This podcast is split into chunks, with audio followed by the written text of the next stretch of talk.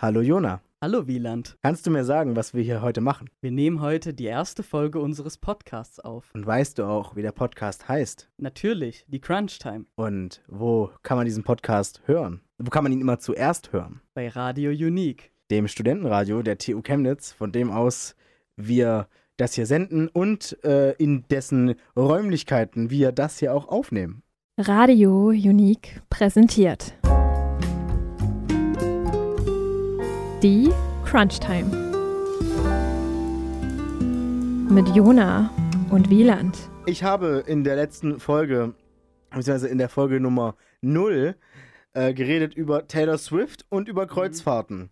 Und ich habe ja, das eine ich. sehr wütende Lesersprachnachricht bekommen von einer äh, nicht genannten Dame aus unserer Redaktion, die sich sehr mit Taylor Swift auskennt. Und in dieser Sprachnachricht wurde ich darüber informiert, dass diese Sache mit Max Martin, die ich da gesagt habe, tatsächlich auf einen Großteil in Hollywood zutrifft. Nicht, Ja. warte, nicht, Hol nicht Hollywood, sondern äh, das Hollywood-Äquivalent von Musik. New York. Was? Nein, nein, nein, nein. Also, wie auch immer man das nennt. Ja. Ähm, dass tatsächlich Taylor Swift offensichtlich doch sehr, sehr viel selbst schreibt. Also, man hat mir dann auch irgendwie gesagt, so, ich meine, klar, natürlich, jedes Mal bei Musik, da guckt immer noch mal jemand drüber, da sagt immer noch mal jemand, hä, mach das mal lieber anders, damit das und das sich besser anhört. Aber ähm, tatsächlich soll es bei Taylor Swift so sein, dass relativ viel selbst gemacht wird. Und ja, ich entschuldige mich dafür, dass ich gesagt habe, dass Taylor Swift zum großen Teil ihre Texte geschrieben bekommt, weil das offenbar nicht stimmt. Andere Dinge, die ich gesagt habe in der nullten Folge. Ähm, ich habe gesagt, dass es Kreuzfahrten gibt, die nirgendwo anlegen. Mir wurde gesagt, das stimmt nicht. Da, was halt ein bisschen seltsam war. Ich habe mich halt darüber aufgeregt, dass Kreuzfahrten, die nirgendwo anlegen, halt ein bisschen seltsam sind. Weil das ist im Prinzip, als hättest du ein Hotel, nur dass das Hotel schwimmt, aber es bringt ja nichts, dass das Hotel schwimmt, weil es legt nirgendwo an. Mir wurde gesagt, es gibt auch Kreuz, es gibt keine Kreuzfahrten, die nirgendwo anlegen. Weißt du etwas darüber? Nein, ich denke, dass ähm, es sinnlos wäre, eine Kreuzfahrt zu buchen, die nirgendwo anhält. Aha. Gut, das ist schön. Also wir beide sind nicht informiert. Es ist mir nicht. Na, Problem ist, also was ich mir vorstellen könnte, ist, also ich weiß auf jeden Fall, ich habe bereits Werbungen für Kreuzfahrten gesehen, wo halt bei der einen Kreuzfahrt irgendwie gesagt wird, so, mit Halten auf dieser Insel und dieser Insel und an diesem wunderschönen, kulturreichen Ort. Und dann gibt es halt Kreuzfahrt, da steht nur so 14 Tage auf der Südsee. Tschüss. Es könnte natürlich folgendes sein. Es könnte sein, dass die Halte der Kreuzfahrten, wo das nicht angekündigt wird, einfach irrelevant sind. Das ist einfach keine Verkaufspunkte. Da wird einfach nur gesagt so, ja, es gibt halt Halte, natürlich, aber die, die, die, die sind nicht das, was die Leute hier auf das Schiff zieht. Niemand bucht eine Kreuzfahrt, wenn du nirgendwo anhältst. Doch, du hältst dann tatsächlich an sinnvollen Orten dort trotzdem an. Stell dir vor. Okay, Ja, gut. okay, du siehst dann vielleicht nicht Venedig oder sowas, aber ich bezweifle, dass du dann eine schlechte Erfahrung mit dem Urlaub hattest. Okay, gut, dann äh, bin ich offensichtlich nur zu blöd zum Anzeigen richtig lesen. Jona, äh, es wird dir vielleicht aufgefallen sein, als treuem Radio Unique-Hörer, dass ich auf der Gamescom war. Ja, das ist mir aufgefallen. Ich habe viel erlebt und ich möchte meine Erlebnisse mit dir teilen und vor allem möchte ich deine Meinung einholen. Sehr gern. Wie der nicht treue Folger unseres Instagrams gesehen hat, weil ich das nicht auf Instagram gepostet habe, zumindest nicht auf unserem Unique Instagram, weil das dann doch ein bisschen seltsam war. Äh, ich bin am ersten Tag nicht reingekommen. Es war gar nicht geplant, dass ich am ersten Tag reinkomme, wohlgemerkt. Am ersten Tag wollten wir eigentlich nur mit dem Zug zu unserer Unterkunft fahren und der Zug, beziehungsweise die Deutsche Bahn, beziehungsweise ein Baum auf einer Strecke der Deutschen Bahn dachte sich, heute mal umfallen. Und daraufhin hielt der Zug halt vorzeitig Endstelle. Und diese vorzeitige Endstelle war durch Zufall Köln-Messe Deutz.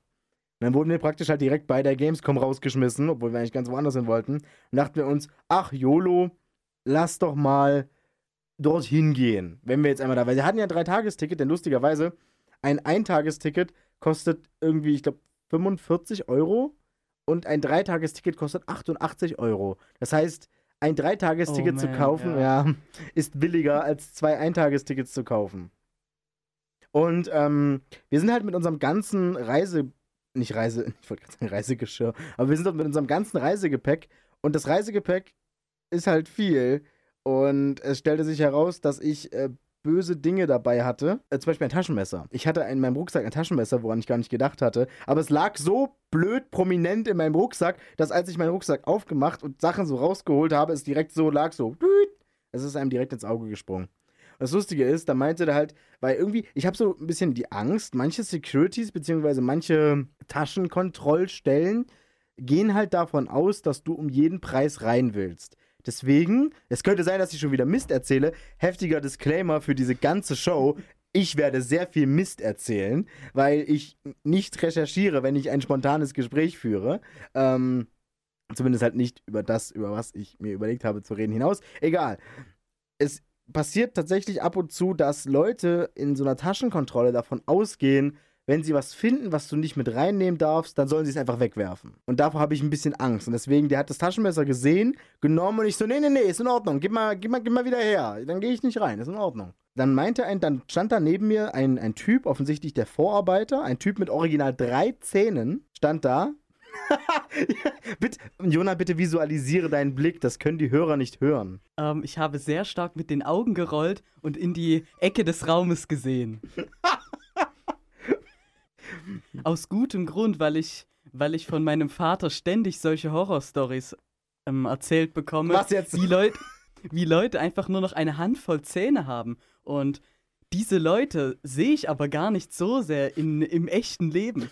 Ich weiß nicht, wo die sich alle aufhalten. Aber mein Vater sieht die als Zahnarzt natürlich alle. Ich wollte gerade sagen, warum achtet dein Vater denn so sehr darauf, wie viele Zähne die Leute haben? Aber als Zahnarzt ist es natürlich was anderes. Dann war da ein, halt dieser Typ mit original drei Zähnen und der meinte dann so zu mir so, hast du was, wo du das deponieren kannst? Und ich gucke ihn so an, naja, ich werde wohl was finden müssen, ne? Ich war halt halt vor so, ich denke mir so, okay, ich verstecke das in irgendeinem Busch und dann hoffe ich einfach, dass es keiner findet und dann nehme ich es wieder mit, wenn ich wieder rauskomme. Aber der meinte so, nee, nee, nee, deswegen sage ich dir das ja. Da hinten ist die Wache Ost, da kannst du das einfach abgeben. Ich gehe zur Wache Ost, werde Mhm. erstmal auf dem Weg zur Wache Ost, die sich noch nicht auf dem Gelände befindet, angehalten von einem weiteren Security-Menschen, der gesagt hat, ja, was machst du denn hier? Hast, hast, du, hast, du, hast, hast du kein Ticket oder was? Du hast bestimmt kein Ticket, zeig mir mal dein Ticket. Ich so, also ich kann Ihnen mein Ticket zeigen, aber ich möchte gar nicht aufs Gelände, ich möchte nur zur Wache rein. Also, ah, okay, das ist in Ordnung. Nee, ich habe sie jetzt nur so kontrolliert, weil sie sind mir visuell aufgefallen. Ich sag, was? Er aber nicht negativ. Ich sag, hm, schon klar. Ich gehe dann mal. Ja, nee, nee, wirklich. Ich so, aha. Und ich gehe so rein und noch während ich durch die Tür gehe, rufe der mir so hinterher, nee, wirklich, nicht negativ. Ich so, ja, danke. Mm, und bei der Wache Ost wurde es halt immer besser. Die Leute wussten nichts davon, dass man dort Gegenstände verwahren kann. Ich so, guten Tag, ich habe hier ein Taschenmesser, damit bin ich nicht durch die Kontrolle gekommen. Ich möchte es hier gerne verwahren lassen. Und dann guckt die Frau mich an, das machen wir hier nicht. Ich sag, hä, safe natürlich machen. Also, mir wurde gesagt, dass sie das hier machen. Also, boah, also, ich dachte, hat- in den letzten drei Jahren ist hier noch nie jemand hergekommen, der gesagt hat, er möchte irgendwas verwahren. dann guckt die so zu ihrem Kollegen, so, machen wir das denn? So, boah, keine Ahnung. Und dann guckt die da so an ihrer, an ihrer Wand, so durch ihre Akten und dann so, Tatsache, Verwahrung gefährlicher Gegenstände. Und dann musste die sich selbst erstmal durchlesen, wie dieser Prozess funktioniert. Und im Endeffekt ähm, konnte ich dann meine, ähm, mein Taschenmesser verwahren, aber es war schon zu spät. Ich bin nicht mehr auf die Gamescom raufgekommen, die hat schon zugemacht. Ach, weil ihr erst abends dorthin gefahren Ja, ja, seid und erst deswegen hat abends. das auch noch ein wenig gedauert und Genau. dann war es schon zu spät. Genau. Ich hatte das große Glück, äh, Fachbesucher zu sein, weil ich äh, Informatikstudent bin. Heftiger Pro-Tipp: Wer Informatikstudent ist, hat ein Fachinteresse an der Gamescom und darf deswegen Fachbesucher sein. Ich war Fachbesucher und du wirst, äh, Jonas, du glaubst nicht, was das für eine unglaublich entspannende Sache ist. Denn es gibt eine Reihe von Leuten, die früher rein dürfen. Man kann sich für ganz, ganz viel Geld als Nicht-Fachbesucher einen Pass holen, mit dem man genauso früh rein darf wie die Fachbesucher, aber trotzdem nicht in die Fachbesucher-Area rein darf. Und du musst dir vorstellen, es ist halt dieser riesige Boulevard, von dem halt die ganzen Hallen abgehen. Und parallel zu diesem Boulevard war halt die Business Area. Das heißt, als ich reingekommen bin um neun, ist das allererste, was ich gemacht habe, abbiegen in die Business Area, halt an dem ganzen Strom von Menschen, der gerade den Brühl lang, den Brühl, den Boulevard langläuft, vorbei und halt wieder vor ihn eingeschert, sodass ich halt vor der ganzen Menschenwurst da war. Obwohl halt, ja, Hat sich das denn so sehr gelohnt? War der Boulevard tatsächlich so lang? Also, er war, das ist eine gute Frage. Also, ich hatte das Gefühl, Zeit gespart zu haben. Er ist tatsächlich einiges lang. Er ist ja so lang wie die ganze Er ist ja so lang wie die Breite von der Hälfte der Hallen kombiniert. Er war einen ganzen Kilometer lang. Könnte fast sein. Ey, es könnte fast sein. Du hast recht. Also wie gesagt, es hat, hat, sich, hat sich schon gelohnt. 100 Meter sind deutlich mehr, als man glaubt, wenn man mal so draußen unterwegs ist. Ja, könnte auch weniger gewesen sein. Könnte auch nur 600 Meter lang sein.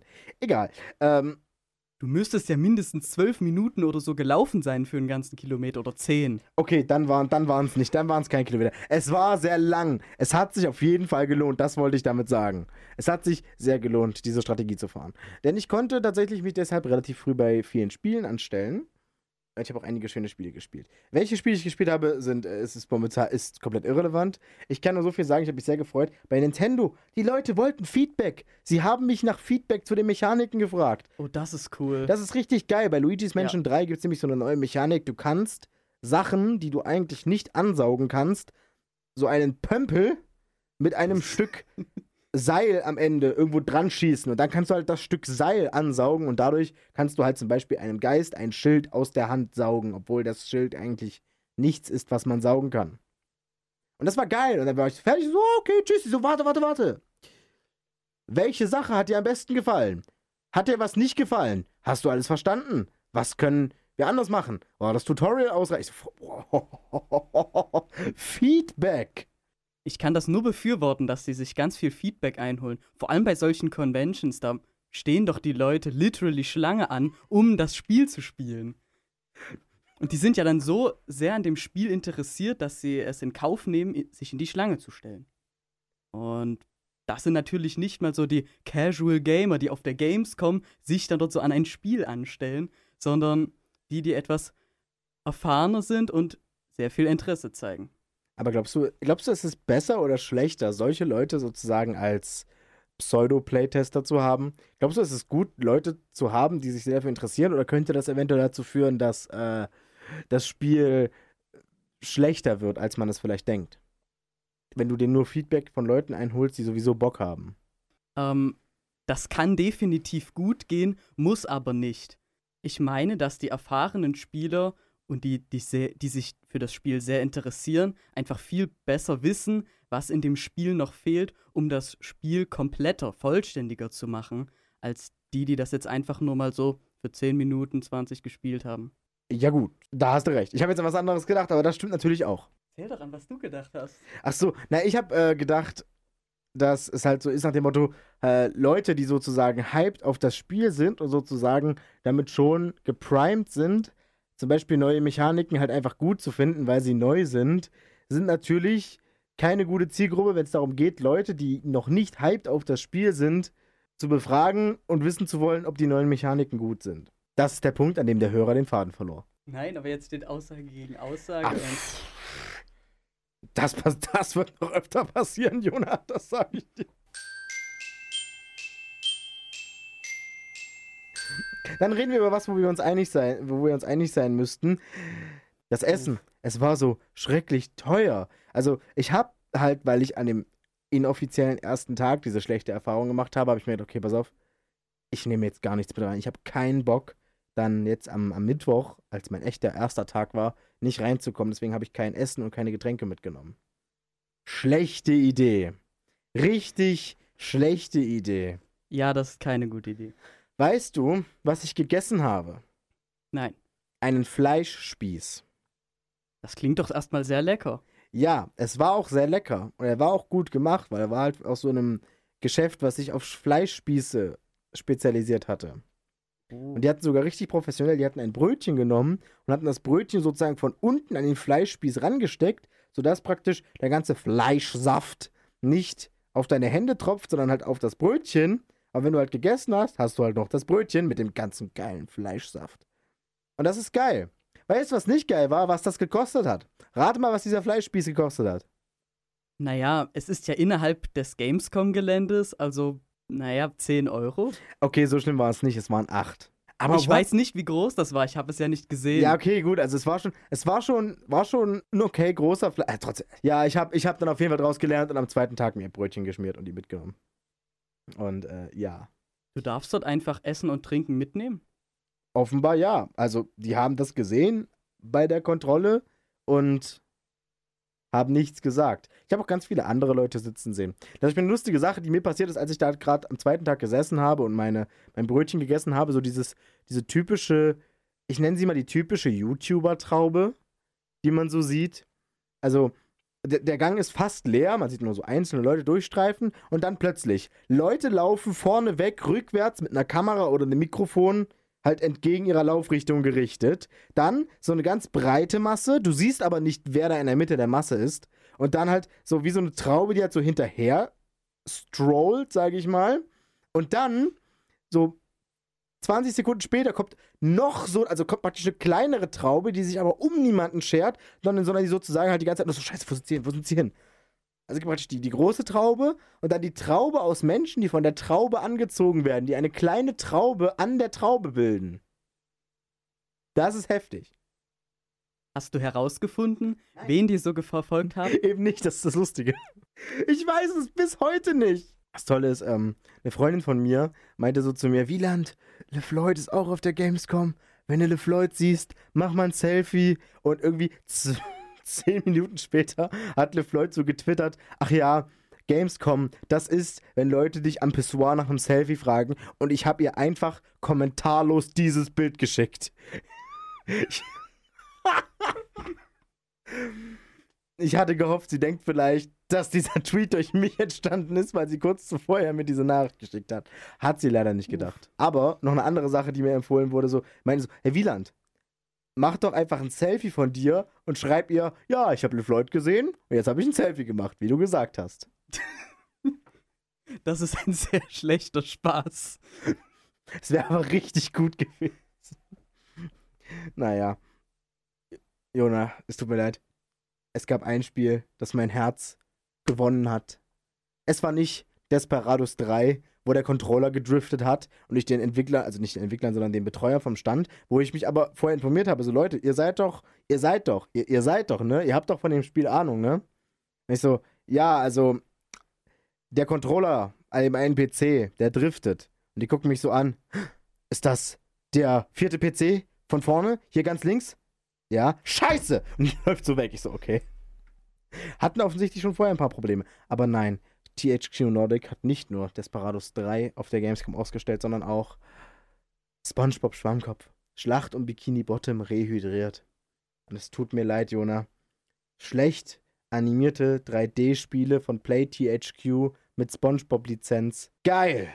Ist das dein Ernst? Meine Kindheit. Das war meine Kindheit ich hab, bin mit schlecht animierten 3D-Spielen in der SpongeBob-IP von THQ, also damals hießen die noch Play THQ, die sind dann halb pleite gegangen und hat nur noch THQ Nordic überlebt. Aber egal, ich spiele wie SpongeBob Schwammkopf, der gelbe Rächer oder SpongeBob Drawn to Life oder halt SpongeBob Schlacht um die Kini Bottom für die, lass mich lügen, PS1 oder PS2. Aber das, davon gab es so viele. Es gab so viele, sag ich mal, Spiele, wo man sich denkt, okay, das hier ist ein Action-Adventure, das hier ist ein Plattformer, das ist alles ziemlich scheiße. Aber man hat halt die SpongeBob-IP drauf geklatscht und dann lief's.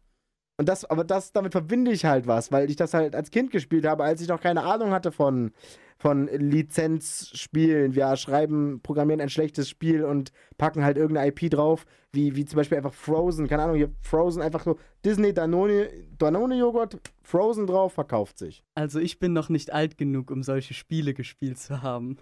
Bist du sicher, bist du sicher, dass du nicht einfach nur gute Spiele gespielt hast als Kind? Nein. Überhaupt hast du, nicht. Hast du Spiele gespielt als Kind? Ja, aber, aber nur solche langweiligen Online-Games. Bis ich dann tatsächlich. Ich war ein Kind, okay? Ich habe halt solche Online-Spiele gespielt, bis ich dann halt erst zu richtigen, schönen Computer-Games gekommen bin. So nach ein paar Jahren. Und ich bin definitiv zufrieden, weil die typischen PC-Spiele sind jeder Konsole überlegen. Ja, aber also jetzt verstehe ich, jetzt verstehe ich glaube ich erst langsam, was du meinst. Du meinst mit Online-Spielen so, was es so früher gab, die so, so Flash-Games. Meinst du jetzt, oder wie? Ja. Also sowas, sowas praktisch wie, oh, wie heißt dieses eine? Nicht, Down, nicht Downhill, sondern das, wo man so seltsam fährt. Das, wodurch PewDiePie so berühmt gewesen, geworden ist. Genau das. Du weißt, du weißt, was ich meine. Du weißt, was ich meine, oder? Nein, weiß ich nicht. Das ist, das ist, das ist so ein, das ist so ein Spiel, so ein Flash-Game. Da baut dieses Raft-Game oder wie das nee, heißt? Nee, äh, das ist so ein Flash-Spiel, da baut man, da hat man, also nicht baut man, sondern da hat man irgend so Charakter und der, der fährt über welche Rampen und das an dem das geil, also das, was so Kinder an dem Spiel angesprochen hat, war, dass der Charakter so zerfetzt werden konnte. Ah, okay. Und dann so ganz seltsam von der Physik so herumgetrollt wurde und dann spritzen da überall kleine rote Kügelchen, was wohl Blut sein sollte, raus. Naja. Aber. das äh, kenne ich nicht. Oh, fuck, wie hieß es denn? So, pass auf, pass auf. Ich mache jetzt Google auf. Das Spiel mit dem PewDiePie berühmt geworden ist. Mal gucken. Happy Wheels! Also Davon stand- habe ich schon mal was gehört. Also es stand hier nicht, das ist mir gerade wieder eingefallen. Oh, okay, gut. Wenn du davon nichts gehört hast, dann. ja, ich habe nur mal den Namen gehört, aber Aber noch, noch nie gespielt? Nein, das Nicht ich mehr so ein nie bisschen, ob, obwohl du so nein. ein Online-Spielekind warst. Ich sehe schon, du siehst schon, du hast, du, du hast, du hast die halbe Bibliothek von Spielaffe.de durchgespielt. Ich wünschte, dass das falsch wäre.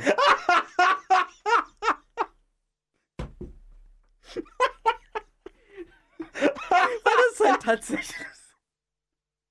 Das war geraten!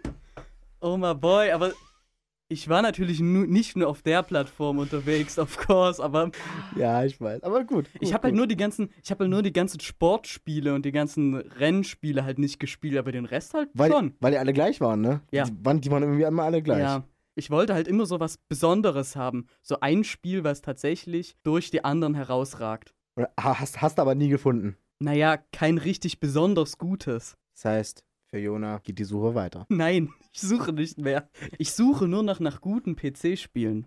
Okay, Jona hat die Suche nach dem besten Ja. Online-Game aufgegeben. Naja, Flash ist doch mittlerweile auch. Ähm, ja, das sowieso. Ja, Also, ich, ich weiß gar nicht, kann man, also kann man Flash-Spiele noch spielen?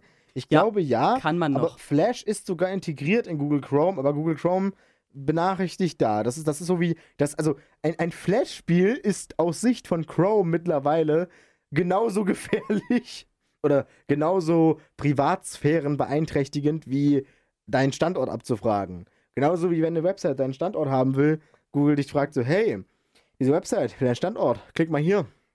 Um das zuzulassen, fragt dich auch Google so, hey, diese Website ist scheinbar aus den 90ern. Nee, also ist scheinbar aus den frühen 2000ern und möchte gerne Flash benutzen. Klick mal hier, um das zu erlauben.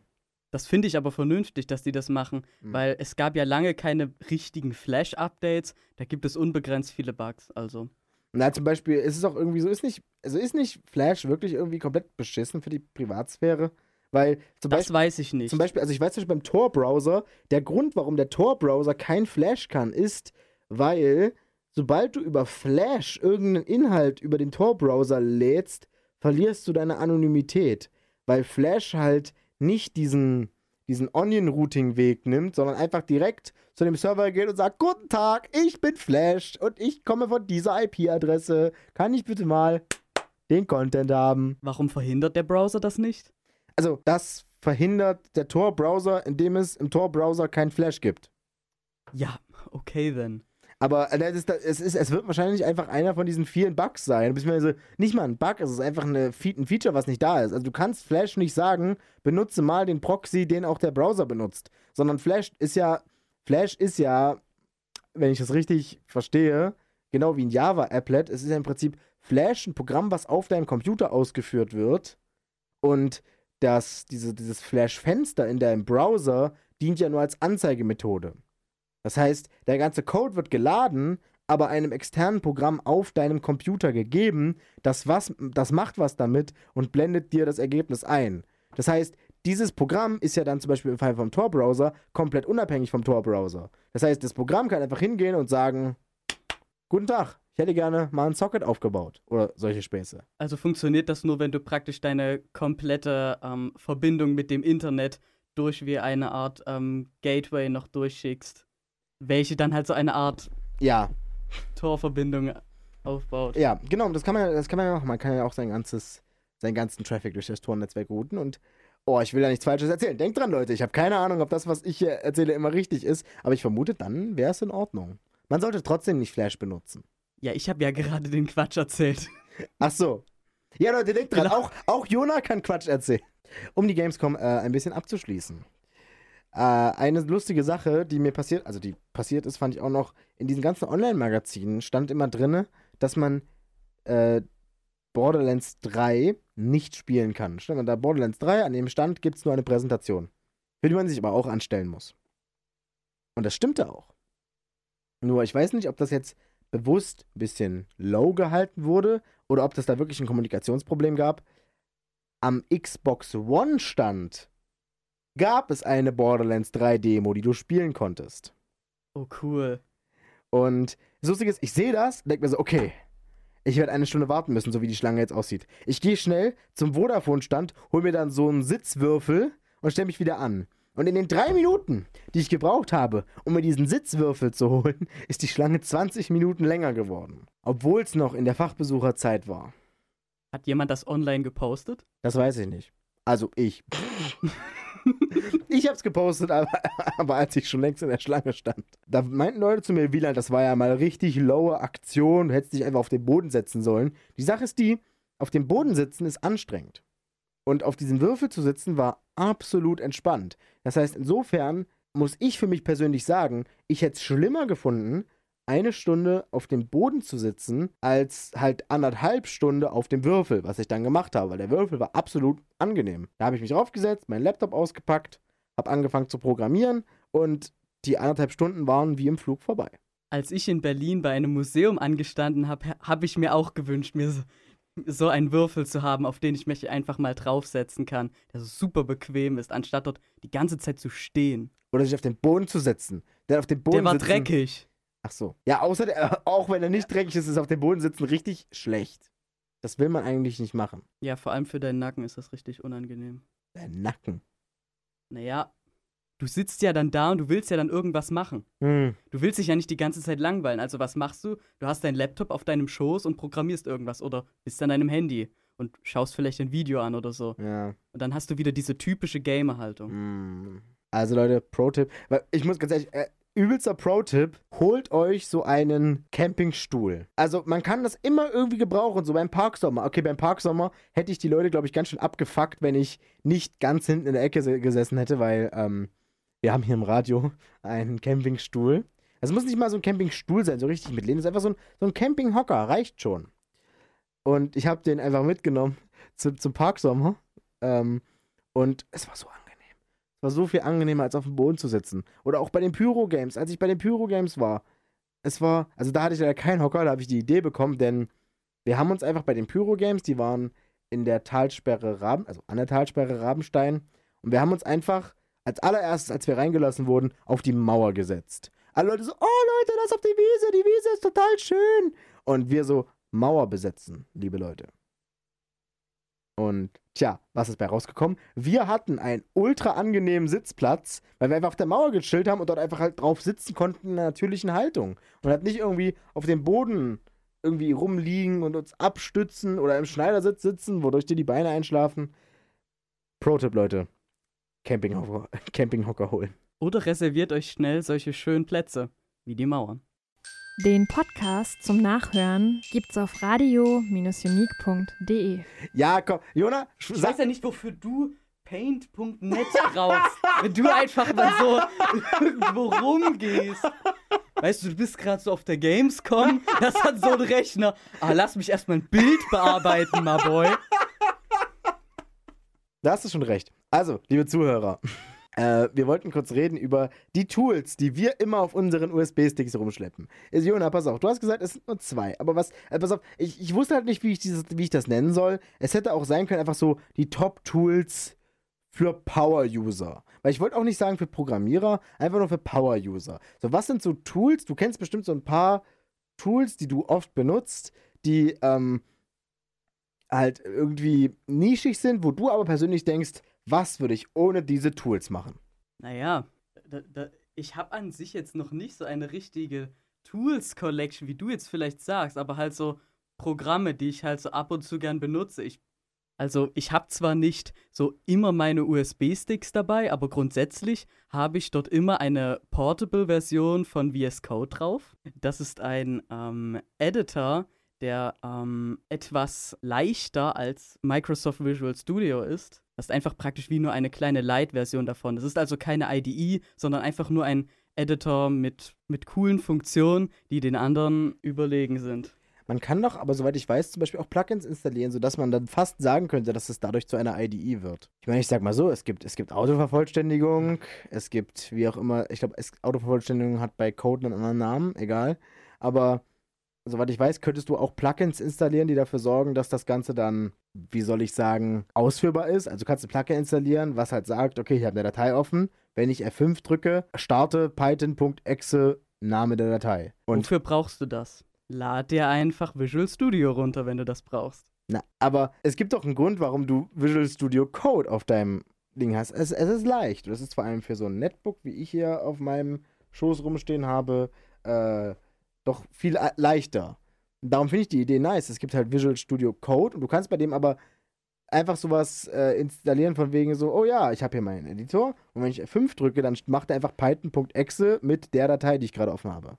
Ich will es gern einfach haben. Ich möchte, dass es nicht so viel Visual Clutter im, auf dem Desktop halt gibt. Was ist denn Visual Clutter? Da würde ich einfach viele kleine Features innerhalb eines Programms bezeichnen wollen, die einfach ablenken von deiner Hauptaufgabe, die hm. du erreichen willst. Ja. In Visual Studio Code ist das halt einfach nur, ja, du öffnest halt deinen Projektordner und programmierst einfach los. Oh. Und hast dann halt nicht noch so unbegrenzt viele Einstellungen über den Compiler und den Linker und so weiter, die ja, dich halt ablenken. Natürlich, also das ist natürlich dann ein bisschen viel, wenn du dann irgendwie anfängst, solche Einstellungen zu machen. Aber bei, bei, bei, bei Python ist es ja jetzt nicht so schlimm. Da musst du einfach nur machen so python.exe, Fahrt zur Datei. Ich finde es ein bisschen schade, dass nicht, ähm, dass nicht alle Sprachen, die man eben so in Visual Studio Code verfassen könnte, auch tatsächlich unterstützt wird von der ähm, Farbmarkierung und der Vervollständigung. Das finde ich noch ein bisschen schade.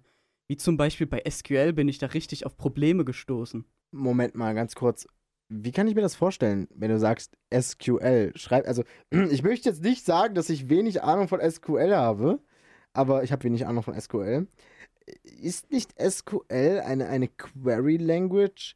Wie, wie programmierst du denn, wenn du sagst SQL und es gibt dafür kein Markup? Wie darf ich mir das vorstellen mit dem. Schreibst du SQL-Dateien? Ja. Was, was ist, wie, wie, wie, hä? Erklären Sie. Ich baue einfach meine Datenbank dadurch auf, dass ich einfach mir selbst eine SQL-Datei schreibe und die dann einfach in die Datei in die Datenbank importiere. Das heißt, du schreibst eine Datei mit ganz vielen Befehlen? Ja. Das heißt, also so ähnlich wie man praktisch bei Linux ins Terminal Dinge reinschreiben kann, aber auch einfach eine Bash-Datei schreiben kann, kannst du bei SQL auch eine .SQL-Datei schreiben und da schreibst du dann sowas rein wie Create Table. Create Table. Dann gebe ich den Namen an und dann kannst du die ganzen Attribute dazu definieren. Okay, wie fügt man nochmal eine Zeile hinzu? Ich gehe davon aus, dass das halt hauptsächlich drin steht. Add row in Column 2. Ich habe zu wenig Ahnung von SQL. Mir geht es ja erstmal nur um den Aufbau der tatsächlichen Struktur der Datenbank. Ach so. Ach, ja, mein, ah, okay. mein Programm führt dann natürlich selbst die ganzen Insert-Befehle aus und Insert, trägt okay. das alles rein. Hm. Ah, okay. Das heißt, du kann, man kann eine SQL-Datei schreiben und die legt dann sozusagen die Struktur der Datenbank an. Zum Beispiel die Datenbank selbst, dann in der Datenbank Tabellen und äh, schreibst du auch in dieser Datei schon rein, meinetwegen, welche Attribute es gibt, also welche Felder? Ja, du schreibst dort rein, welche Attribute es gibt, welchen Typ die haben, ah. wie, wie auch die Typen jetzt speziell aussehen sollen, ob da jetzt auch negative Zahlen erlaubt sein soll, ob dort null erlaubt ist, ob die automatisch erhöht werden sollen, wenn ein neuer Eintrag hinzugefügt werden soll. Oh, das geht alles. Das und du kannst natürlich auch Schlüssel definieren, weil dafür sind doch Datenbanken da. Ja. Was ich jedenfalls in Visual Studio Code etwas enttäuschend fand, dass es da keine native Unterstützung direkt für das SQL vollständig gibt. Ja, natürlich, es werden dann halt ähm, die Keywords schon markiert, aber nicht alle. Und wenn du versuchst, dir ein anderes Plugin herunterzuladen, dann kann das auch nur andere Keywords erkennen, aber erkennt nicht wieder die, die eben das, ähm, das Standard-Feature erkennen kann. Bei manchem, da fehlt dann zum Beispiel auch das Keyword Table. Das benutzt du halt schlechtes, ständig, wenn du eine. Plugin. Ja, das benutzt das benutzt du halt ständig, wenn du neue Tabellen einfügst. Aber dafür kann das ganz andere seltsame Dinge, wie halt zum Beispiel die Auto-Increment oder die Unsigned-Direktive. Ein ganz schön seltsames Programmchen. Aber ich denke, da könnte man ja einfach mal selber was schreiben, ne? Jona, Jona guckt mich an. Nein, nein, Wieland, bitte nein. nicht. Okay. Wie erstellst du denn so deine Datenbanken? Gehst du dann einfach in das ähm, GUI rein und sagst dann, ach ja, erstell mir mal bitte die Tabellen mit den Eigenschaften und so weiter? Ich habe in meinem Leben bisher das große Glück gehabt, keine Datenbanken verwenden zu müssen. Zumindest keine SQL-Datenbanken. Ähm, ich werde demnächst SQL-Datenbanken auf der Arbeit benutzen müssen, deswegen muss ich mich da demnächst einlesen. Ähm, und bisher war halt alles, was ich mit Datenbanken gemacht habe, beschränkt darauf, dass ich irgendeine Engine hatte. Wie zu, also Engine ist falsch, ein Framework, wie zum Beispiel WordPress. Und alles, was ich da von den Datenbanken Ah, mitbekomme, okay. ist, ich lege eine Datenbank an, das habe ich über PHP MyAdmin gemacht. Ja, ja, verurteile mich. Und dann lege ich die Datenbank an und schreibe mir die Daten auf und trage die bei WordPress ein. Und das ist alles, was du machen musst, was WordPress betrifft. Und tatsächlich, wenn ich irgendwo Daten speichere oder Daten speichern muss in irgendeinem strukturierten Format, Jona, du weißt, wie ich das mache. Sag Ja, es. das weiß Sag ich. es, Jona. Mit JSON. Ja, Mann, mit JSON-Dateien. Ah. By the way, ich habe bei den Linux-Tagen einen Vortrag gehört, wie du JSON-Objekte in Attribute von einer relationalen Datenbank reinpacken kannst und dann tatsächlich mit bestimmten Befehlen auch die auslesen kannst.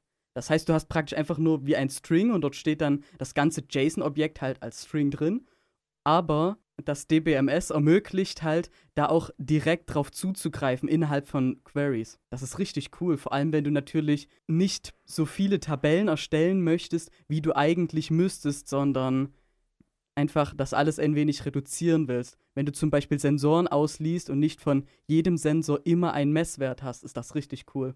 Das heißt, ich, ich sehe schon, ich werde mal im Archiv der Linux-Tage gucken müssen, ob, ob wir von Radio Unique da eine Aufzeichnung gemacht haben, weil haben wir eigentlich. Wir, wir machen eigentlich von allem auf den Linux-Tagen Aufzeichnungen, die man sich dann äh, auf Linux, auf chemnitzer.linux-tage.de nachhören kann.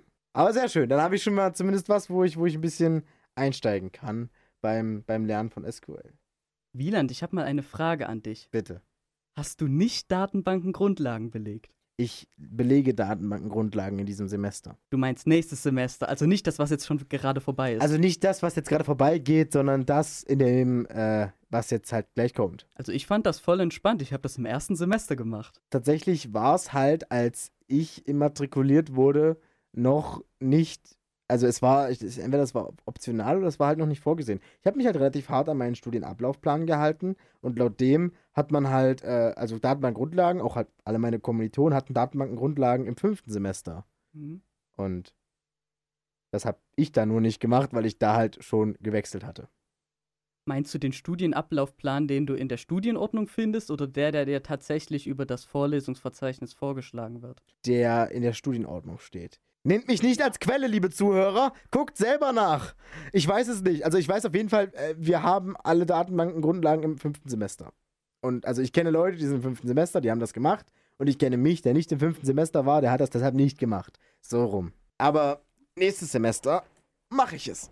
Und wird auch, wie gesagt, langsam Zeit. SQL ist so eine von diesen Sachen, wo ich halt mich selber richtig dafür schäme, dass ich das halt nicht kann. Weil es ist eigentlich, es ist eigentlich halt so eine, so eine Grundlage, die man eigentlich halt können sollte, weil es doch eigentlich wichtig ist. Und ich habe mich halt bisher immer erfolgreich drum rumgemogelt, dass halt alles, was ich machen musste, immer nur entweder halt Datenbanken erstellen und dann ihre Daten in irgendeiner Engine geben oder halt Dinge in JSON-Dateien speichern war. Aber stimmt schon.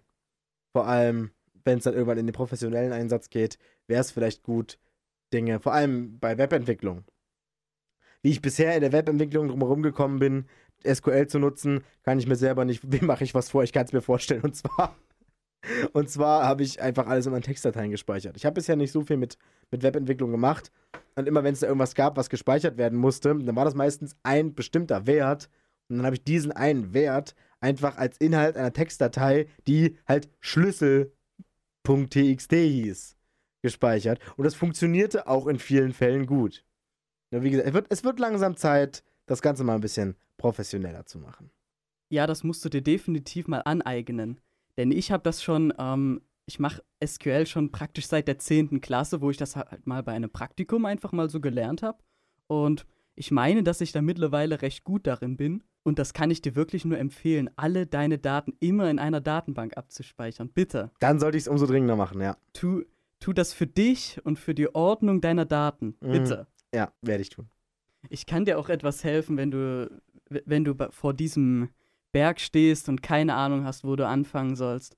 Grundsätzlich musst du einfach nur immer da sein bei, da bei Datenbankengrundlagen, weil ansonsten verpasst du tatsächlich was. Ich meine jetzt nicht nur die zwei, drei Stunden, wo du halt SQL lernst, ja, das ist schön und gut, aber wo du halt auch tatsächlich was über die Struktur von Mhm. Daten kennenlernst Ja, der, der Aufbau. und was, was eben sinnvoll ist, wann sich tatsächlich Red Redundanzen lohnen und so weiter. Ja, genau. Also es geht bei Datenbankengrundlagen natürlich nur zu einem kleinen Teil um SQL, das habe ich mir schon sagen lassen. Es geht zum größten Teil halt auch darum, Relationen und, wie du schon meintest, Redundanzen und zum Beispiel, welche Art von, äh, welche Art von Relation muss ich in welcher, in welchem Anwendungsfall benutzen. Also, ja, ich meine, so, es, Ja, es, also- es gibt mir Hoffnung, wenn du sagst, es wird nicht so lange, also es wird nicht so schwer. Ja, es wird sehr leicht. Ich bin halt direkt an die Uni gekommen, hab mir gedacht, ach ja, ich habe ja schon mal ein bisschen damit gearbeitet. Jo, ich setze mich mal Erst- rein und mach das mal. Erstmal ein Modul aus dem fünften Semester belegt. Ja, apropos, was, was hältst du eigentlich vom, vom, vom sogenannten Freischuss, um ein bisschen in der Hochschulpolitik äh, zu bleiben? Es gab bis vor kurzem, also nicht bis vor kurzem, das ist falsch, also es gab wohl mal oder gibt noch an einigen Unis so eine Regelung, dass man ein Modul belegen kann, was nicht, sage ich mal, schon für das Semester vorgesehen ist. Also man ist meinetwegen im zweiten Semester und macht aber ein Modul aus dem vierten Semester. Und wenn man dann die Prüfung in diesem Modul schreibt und man äh, versagt, man fällt durch, zählt das nicht als Versuch. Ich verstehe nicht, warum manche Universitäten so etwas abschaffen wollen. Oder Wir ha- abgeschafft haben. Wir haben es abgeschafft. Oder ich, also zumindest, weil es gibt das an der TU Chemnitz nicht und so wie ich das verstanden hatte, gab es das aber mal. Aber du findest auch, dass das sinnvoll wäre. Ja, vor allem jetzt in dem Rahmen von Datenbankengrundlagen hätte ich mir das tatsächlich gewünscht, gleich einfach dort die Prüfung machen zu können und dann gegebenenfalls ähm, noch ein paar, noch praktisch einen Versuch zu haben, wenn ich eben das nicht bestehe. Aber das ist gar nicht das Problem, finde ich. Das viel größere Problem ist, dass du bei vielen Modulen einfach solche Einschränkungen hast. Das sind dann zum Beispiel Module, die du vorher belegt haben musst, die teilweise überhaupt keinen Sinn ergeben. Ich konnte die Datenbankengrundlagenprüfung nicht im ersten Semester machen und muss die deswegen also entweder Ende dieses Semesters oder Ende des fünften Semesters erst machen, weil ich eben noch nicht die Vormodule erfüllt habe, weil ich noch nicht Mathe 1 gemacht hatte, weil ich noch nicht Mathe 2 abgeschlossen hatte und so Ähm, weiter. Aber bist du, aber du weißt, du weißt schon, dass es eigentlich in ganz vielen Fällen nicht Voraussetzung für die Zulassung zur Prüfung, sondern nur Voraussetzung für die Vergabe von Leistungspunkten ist? Bekomme ich dann trotzdem noch diese Leistungspunkte zugeschrieben, wenn ich dann diese Module erfüllt Genau. habe? Also, also bei ganz, ganz, es gibt einige Ausnahmen. Es gibt ein paar Ausnahmen, aber in ganz, ganz vielen Fällen, zumindest im Informatikstudium, ist es so, dass zwar Module Voraussetzung für die Vergabe von Leistungspunkten sein können, du aber prinzipiell an der Prüfung teilnehmen darfst. In der Studienordnung gibt es halt diese Tabelle und da steht dann immer Voraussetzung für die Zulassung zur Prüfung und da steht dann entweder halt nichts oder halt man muss die PVLs abgeschlossen haben, erfolgreich. Und dann gibt es aber noch die Kategorie Voraussetzung für die Vergabe von Leistungspunkten. Wie gesagt, das ist Genau. relevant, wenn man BAföG bekommt. Ein bisschen. Weil, wenn man zum Beispiel jetzt BAföG bekommt, dann muss man ja nach einer gewissen Zeit nachweisen, dass man so und so viele Credits hat. Und das ist der einzige Moment, wo es wirklich mattert, sage ich mal. Weil, wenn du halt eine Prüfung schreibst, die du halt bestanden hast, aber du hast die Vormodule nicht, dann hast du diese Credits nicht.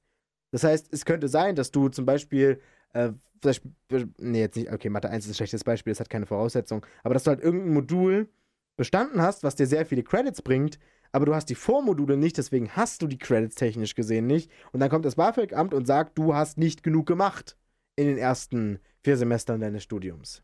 Und das kann dann schon ein bisschen heikel werden. Ja, das ergibt insofern schon Sinn. ich, da, ich habe mir halt das Gleiche gedacht und habe mich gewundert, naja, warum gibt es denn dort solche Einschränkungen, wenn mir dann trotzdem die Note dann am Ende angerechnet wird? Warum ich dann die Note und die Leistungspunkte dann einfach so bekomme? Naja, da muss es doch irgendwie einen Grund dafür geben. Gut, dann mache ich das halt eben dann erst später, Mhm. weil es tut doch nicht weh. Ja. Naja, wie gesagt, es ist alles, alles ein bisschen seltsam mit der Hochschulpolitik. Aber, aber Jona, ich, ich, äh, ich, wir sind, ich weiß, wir sind immer noch bei den wahnsinnig krassen Tools. Aber wo wir einmal bei, bei Hochschulpolitik und bei, bei, bei Studienordnung sind, Ich habe in meiner Studienordnung festgestellt, dass es dort ein Modul gibt, was aber nirgendwo im Internet zu finden ist, also im universitären Hochschulverzeichnis und dessen Archiv natürlich. Ich habe mich einfach mal informiert, weil heute natürlich gerade das neue Vorlesungsverzeichnis für das nächste Semester rausgekommen ist, habe ich gleich mal mein nächstes Semester geplant und habe mal durchgeschaut, ja, welche Module brauche ich denn in welchen Kategorien noch. Ich habe festgestellt, oh, hier gibt es ja noch ähm, objektorientierte Programmierung. Das würde ich sehr gern belegen, zusammen noch mit ganz vielen anderen natürlich. Aber ich habe es online nicht gefunden. Ich habe mich vor das Vorlesungsverzeichnis gesetzt, erst nach der ähm, sechsstelligen Nummer, dann nach dem Namen gesucht. Ich habe nichts gefunden, nur eben andere Module, die teil, bei denen es teilweise um Objektorientierung geht. ich, als BCC-Student bin Spezialist für nicht angebotene Module. Und zwar, ähm, nee, ich kann dir sagen, also, ähm, um diese Frage zu beantworten, ist es halt wichtig zu verstehen, wie diese, wie die, was die Studienordnung und das Vorlesungsverzeichnis bedeuten. Also, was man sich halt vor Augen führen muss, ist, die Studienordnung sagt im Prinzip neben anderen Sachen einfach ja nur, ein Abschluss in Informatik definiert sich als in folgenden Modulen eine Prüfung bestanden zu haben, beziehungsweise halt je nachdem, es gibt ja Teile, wo es heißt, von diesen Modulen so und so viele, von diesen Modulen diese, eins von diesen beiden und so weiter und so fort. Aber erstmal heißt die Studienordnung ja nur, okay, pass auf, du machst das und das und dafür kannst du dir sozusagen im Umtausch einen Abschluss holen. Damit impliziert die Studienordnung nicht unbedingt, dass es dieses Modul geben muss. Weil Module werden von Professuren angeboten. Das heißt, eine Professur kann zum Beispiel, wie es halt in meinem Studiengang leider oftmals so ist, weil halt Personalmangel herrscht, einfach sagen, ja, also da muss halt unterscheiden zwischen, ja, wir bieten dieses Modul an, nur halt dieses Semester nicht, oder nein, wir bieten dieses Modul, oder wir haben es mal angeboten, aber es steht nicht mehr auf unserem Plan, wir werden es nicht mehr anbieten. Zum Beispiel, weil es durch andere Module ersetzt wurde. Das ist aber praktisch von der Studienordnung her in Ordnung, solange es halt kein studienrelevantes Modul ist. Weil natürlich, wenn natürlich ein Modul, was jeder braucht, um den Abschluss zu machen, nicht angeboten wird, ist natürlich ein bisschen blöd. Aber du wirst wahrscheinlich auf das Problem treffen, dass bei einem Modul, was einfach nur eins von vielen Wahlpflichtmodulen ist, mh, da wird die Professur sagen, nö, machen wir nicht mehr, aber ist ja auch in Ordnung, behindert dich ja nicht in einem Studium. Was du natürlich aber trotzdem machen kannst in dem Fall, ist die Professur einfach mal anschreiben. Und sie halt fragen, ob das halt nur ein Fehler ist, weil wie gesagt, auch im Vorlesungsverzeichnis stehen Dinge manchmal nicht drin. Und mich wundert vor allem sehr, dass es im Archiv gar nicht drin steht, weil wenn es in der Studienordnung geht, äh, wenn es in der Studienordnung steht, hat es es ja auf jeden Fall mal gegeben. Das dachte ich auch. Ich habe es nicht gefunden. Ich glaube, das hat es einfach noch nie gegeben. Das ist einfach nur wahrscheinlich False Advertising, würde ich jetzt mal so behaupten. False Advertising! Übel, übelster Klick. Nee, das ist nicht Clickbait, das ist Studybait. Das ist so, Ja. man zeigt den Studenten eine Studienordnung und denken sich, Alter, objektorientierte Programmierung, da schreibe ich mich ein und dann gibt's das, am das Ende wird gar nicht. richtig cool, aber dann gibt's das Und halt da war nicht. halt Ja. noch so ein roter Kreis um objektorientierte Programmierung, noch so ein Pfeil und dann noch so ein übelster starker Gesichtsausdruck. Und dann steht auf der Studienordnung so, du 32 Module, von denen du nicht glauben wirst, dass du sie für deinen Abschluss brauchst. Nummer 3 wird dich begeistern. Lass mich raten, die Nummer 3 ist XML-Werkzeuge. Ich fand XML-Werkzeuge schön. Ich verstehe nicht, warum darüber alle immer so abfacken. Gut, es wird auch halt viel in Python gemacht und ich mag Python sehr. Ich dachte immer, dass das, was in der Studienordnung steht, tatsächlich binden ist. Dass wenn du tatsächlich zu der Modulbeschreibung runterscrollst und dort siehst, okay, das ist jetzt objektorientierte Programmierung, dort steht, das wird jedes Jahr angeboten, dass sie das jedes Jahr mindestens anbieten müssen. Oh, ähm, da will ich nichts Falsches sagen. Es könnte sein. Ich glaube schon. Ja, also ich will nicht mal sagen, dass sie es nicht theoretisch müssten, aber ich glaube, bei einem nicht studienrelevanten Modul können sie sich in Anführungszeichen halt leisten zu sagen, weil halt niemand, äh, sie gehen halt davon aus, niemand wird so sehr Terz machen, zu sagen, ich will, dass wir jetzt dieses Modul haben, beziehungsweise sie werden einfach sagen, ja, wir haben Personalmangel, wir können das Modul nicht anbieten. Und wir können halt auch getrost uns hinstellen und sagen, wir bieten das Modul nicht an, weil anhand der Tatsache, dass es ein Wahlpflichtenmodul gibt und es ganz viele andere Module gibt, die du stattdessen machen könntest, wird uns niemand aufs Dach steigen. Aber die meisten anderen sind meiner Meinung nach, ich will jetzt nicht scheiße sagen, aber nicht Scheiße. sehr angenehm. Ach ja, gut. also ich wünsche mir nicht, Computergrafik oder XML machen zu müssen. Ey, du hast so ein Glück. W- Ich weiß. Wisst, wisst, wisst, wisst ihr nämlich, was, was sich in, was in Jonas Studienordnung anders ist als in meiner, also beziehungsweise in der, in der 2000, ich hab, ich, ich war ja angewandte Informatik nach 2014er Studienordnung und Jona ist ja angewandte Informatik nach 2017er Studienordnung. Und Computergrafik 1 ist ein Modul. Da musst du PVLs machen, die gar nicht mal so einfach sind. Du musst eine Prüfung schreiben und du musst ein Programmierprojekt machen. Insgesamt hat dieses Modul einen der höchsten Arbeitsaufwände von allen Modulen, die man in so angewandten Informatikstudium machen kann. Und es bringt aber original fünf Leistungspunkte.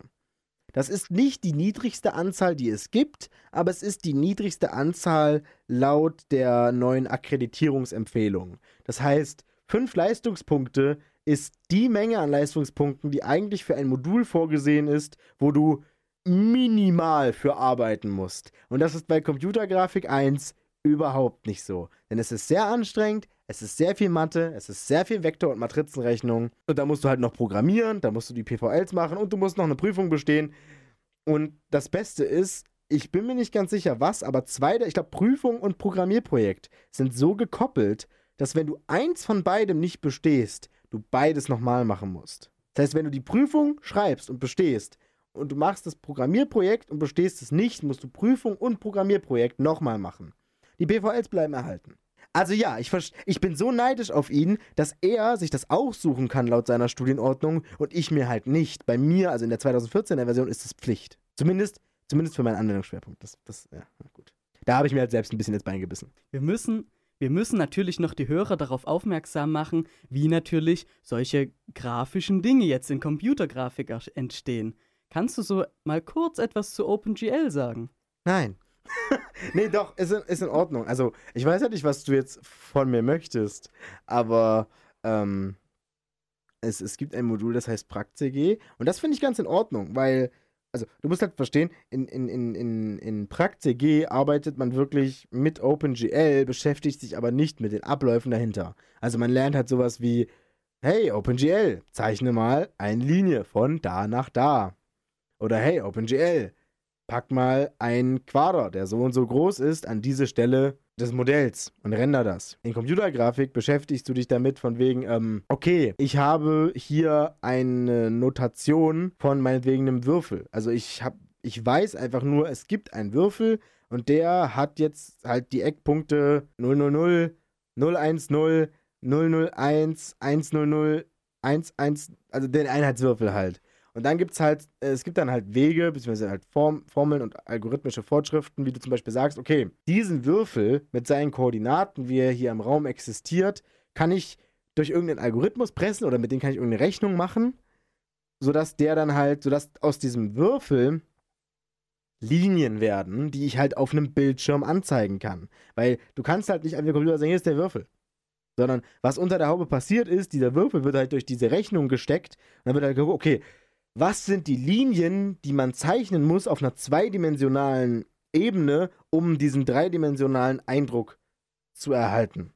Und das ist im Prinzip das. Ah, das klingt ja viel nerviger, als ich mir das vorgestellt habe. Weil ich habe nämlich nur ähm, PractCG belegt. Also ich habe dort, ich habe dort noch kein äh, fertiges Produkt abgeliefert, aber ich saß dort einfach mit mal drin und wusste, dass das nichts so richtig für mich ist. Ja, ich interessiere mich ein bisschen so für, für 3D-Räume an sich, aber jetzt nicht in dem niedrigen Level, wie du eben Ja. in OpenGL da alles damit halt arbeiten musst, wie du dort Texturen auf Objekte bringst und so weiter. Geschweige denn, dass es. Texturen, das willst du nicht wissen. Das weiß ich auch nicht. Willst du auch nicht. Ich finde, man ist dort einfach nur sehr eingeschränkt von dem visuellen Ergebnis, was man dann am Ende haben kann. Du hast halt keine coolen, modernen Features, sondern müsstest das theoretisch alles erst von Hand programmieren. Ja. Und das ist. Und das ist leider unmöglich, ohne dass du jetzt sagst, ach, ich investiere jetzt mal 1000 Stunden, um jetzt mal hier so ein kleines Feature zu implementieren, was du dann natürlich noch optimieren musst. Ja. Und das wirst du definitiv als Einzelperson nicht so gut hinbekommen, wie die Leute, die halt eine 3D-Engine gemacht haben. Ja, also ich glaube, das wird ja auch nicht gemacht. Also ich glaube, also ich glaube fest daran, dass das den Leuten von der Professur oder den Leuten, die den Studienplan gemacht haben, auch bewusst ist. Es geht bei diesen Modulen hauptsächlich darum, dass du halt verstehen sollst, wie Computergrafik auf dem most basic Level funktioniert, damit du dir halt zum Beispiel sowas vorstellen kannst wie, oh, warum braucht es denn jetzt länger, diese Sache zu rendern, als diese Sache zu rendern? Und, oh, warum hat so eine Sache zu machen einen höheren Rechenaufwand, als diese Sache zu machen, obwohl das jetzt im Kopf oder halt in meinem Programm nur eine Anweisung ist. Und darum geht's. Wenn man halt darum, das ist der Grund, warum man per Hand das alles durchrechnet zum Beispiel. Ich lehne mich jetzt mal weit aus dem Fenster und behaupte, dass es besser ist, wenn man solche Details nicht weiß. Oh, das finde ich gar nicht. Also ich muss zum Beispiel halt sagen, GTI. GTI. Das GTI-Praktikum.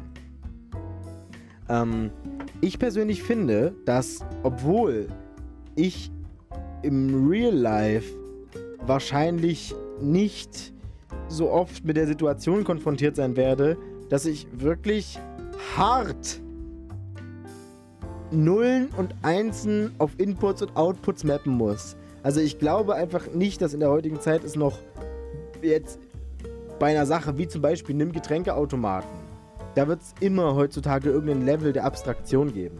Und selbst wenn es nur so ein, sage ich mal, so ein Arduino-mäßiger Level der Abstraktion ist, wo ich schon eine Art Code schreiben kann, die dann für mich in Maschinensprache umgewandelt wird. Es wird höchstwahrscheinlich nicht vorkommen, dass ich eine Tabelle habe mit Inputs, die alle Nullen und Einsen sein können und Outputs, die alle Nullen und Einsen sein können. Und dass ich selber einen Addierer bauen muss aus Nullen und Einsen. Niemand muss in seiner Arbeit einen Addierer bauen, also einen Bit-Addierer.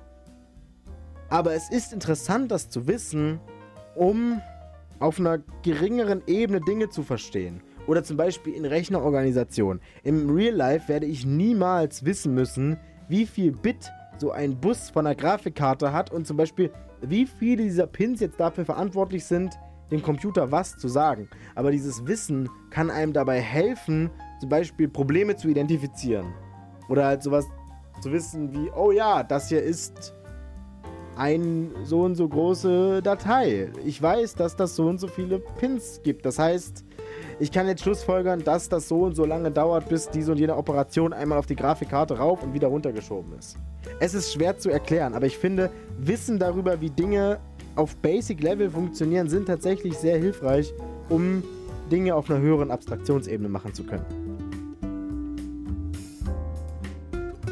Das war die Crunch Time, eine Produktion von Radio Unique.